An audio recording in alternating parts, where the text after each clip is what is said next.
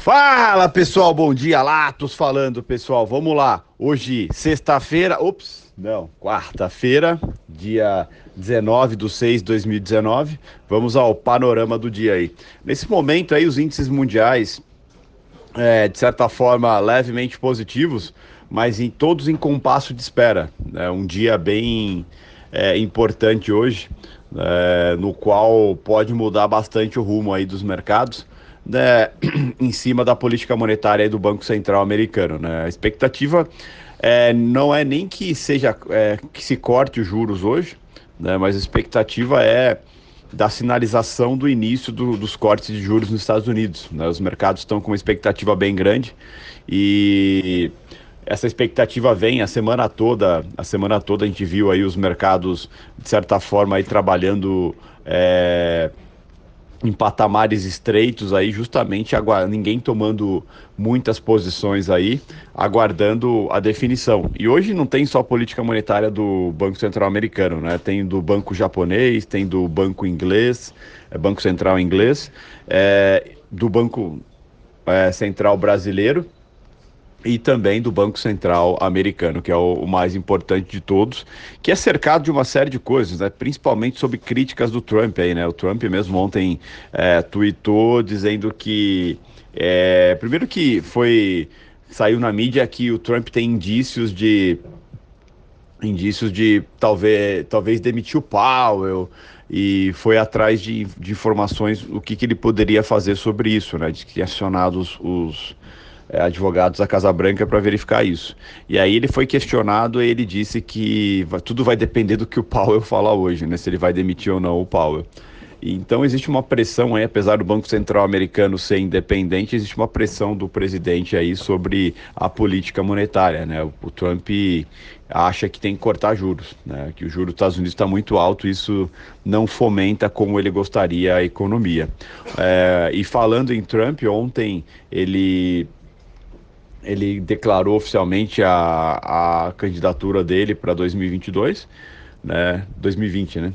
2020 e né, pra, em busca da reeleição dele, diz que vai continuar fazendo a América grande aí, né? Então, vamos ver como vai ser isso. Nesse momento aí o S&P tá 003 de queda, o petróleo 013 de queda, o petróleo que está estável aí, ontem saiu o relatório API, veio menos 810 mil barris, né? Ou seja, o estoque veio reduzido.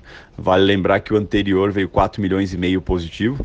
Então isso acabou é, não deixando o petróleo cair, né? mantendo o petróleo estável. Mas vale lembrar que hoje às 11h30 tem petróleo bruto e Cushing. Esse sim faz o mercado é, de petróleo tomar de fato um rumo, tá? Então vale a pena ficar atento. O euro nesse momento é estável também, 0,11 de alta, o índice dólar 0,11 de queda, né? então a estabilidade está prevalecendo aí e tende a prevalecer durante toda a manhã, né? Toda a manhã aí tende a prevalecer essa estabilidade. Vale lembrar que o Fed é na parte da tarde, né? A política monetária sai às 15 e o discurso do Powell sai às 15h30, que é o que é o mais esperado do dia aí. E os mercados vão ficar atentos a isso, tá? É, falando de agenda, é, às 11 horas, daqui a pouco tem o discurso do Corey, né, membro do Banco Central Europeu. Às 11 horas, novamente, tem discurso do Mário Draghi, presidente do Banco Central Europeu. O Draghi, que foi muito criticado pelo Trump ontem, é, principalmente pelo Draghi ter deixado claro que é, vai sim estimular a União Europeia e, se for o caso, vai instituir os juros negativos lá na União Europeia, né? Ou seja, vai fazer corte de juros para continuar estimulando a economia lá. Isso o Trump criticou, porque isso já derrubou o euro e mexe com a competitividade. O, às 11h30 tem estoque de petróleo bruto e Cushing, bem importante para quem opera petróleo. E às 15 sai a, sai a política monetária do Fed, né? E às 15h30 tem a coletiva de imprensa, que aí é a declaração do Powell, tá? Bem importante. E aqui no Brasil, às 18 sai a decisão de taxa de juros, né, no qual também vem se trabalhando bastante uma expectativa de corte de juros aqui no país. É bem provável que ainda não aconteça nessa reunião, mas também, assim como nos Estados Unidos, os mercados vão ficar atentos à sinalização da, da próxima reunião, aqui também no Brasil, o pessoal vai ler, o mercado vai ler a ata com muita calma para tentar ver qual a previsibilidade que o governo pode, o Banco Central no caso, pode trazer para a próxima reunião. Então vale a pena ficar bem atento também às 18 aí. A gente está vivendo um momento aí de expectativa positiva aqui internamente com a reforma da, da Previdência e outras reformas é, prestes a acontecer aí né, tributária, fiscal, no qual vem dando direcionamento bem positivo para o país e a expectativa de investidores externos no país aumenta cada vez mais. Né? E aí, munido isso a possíveis futuros cortes de juros que acaba estimulando bastante a economia, é super bom, super positivo. Tá? Então vale a pena ficar bem atento aí. Falando de Brasil, a situação está um tanto quanto tranquila.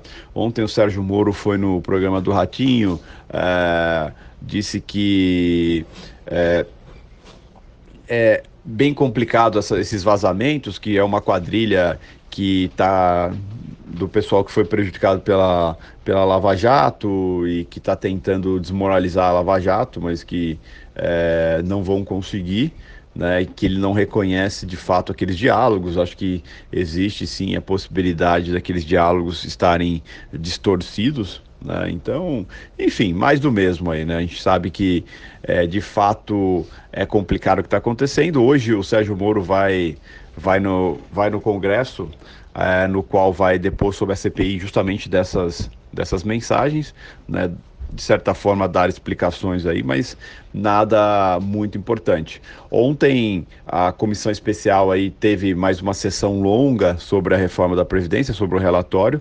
Essa sessão volta hoje às 9 horas a ser analisada, mas ocorreu tudo bem, nada fora do contexto. Então a situação interna aqui está bem tranquila. É, ontem caiu no Senado o decreto das armas, né? O Bolsonaro ainda vai tentar fazer na Câmara, vai porque agora volta para a Câmara, vai tentar na Câmara não deixar o decreto morrer, mas o Bolsonaro deu declarações que já pediu para o Moro que não, não, caso alguém queira ter arma em casa, mesmo esse decreto caindo, para o Moro flexibilizar, para o Ministério da Justiça flexibilizar. Vale lembrar que é a Polícia Federal que define isso, que está abaixo do Ministério da Justiça.